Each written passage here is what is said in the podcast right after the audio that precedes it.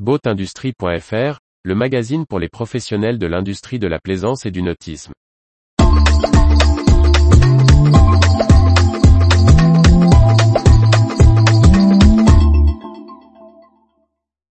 Vie du nautisme, Quicksilver, Navigar, l'Hypermarine, Olpamarine, la Seine. Par Briag Merlet. Ça bouge dans l'industrie nautique. Retour sur les dernières nouvelles des professionnels de la plaisance. Les brèves du 21 novembre 2022.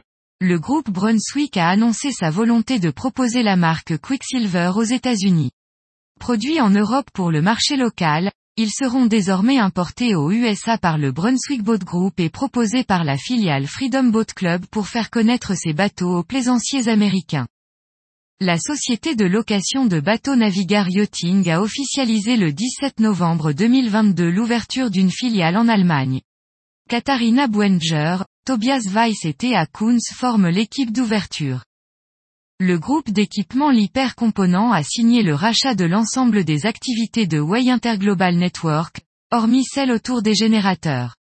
Cela comprend notamment les capacités de conception et de production de matériel électronique pour les véhicules de loisirs et le plein air de la firme américaine, avec les marques Everchill et Greystone.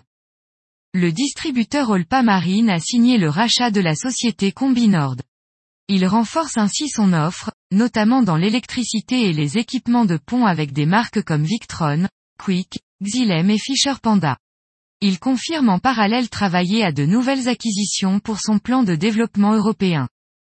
Début novembre, le port de la Seine-sur-Mer a procédé au premier ravitaillement en carburant d'un navire de grande plaisance avec un biocarburant issu du recyclage d'huile de friture.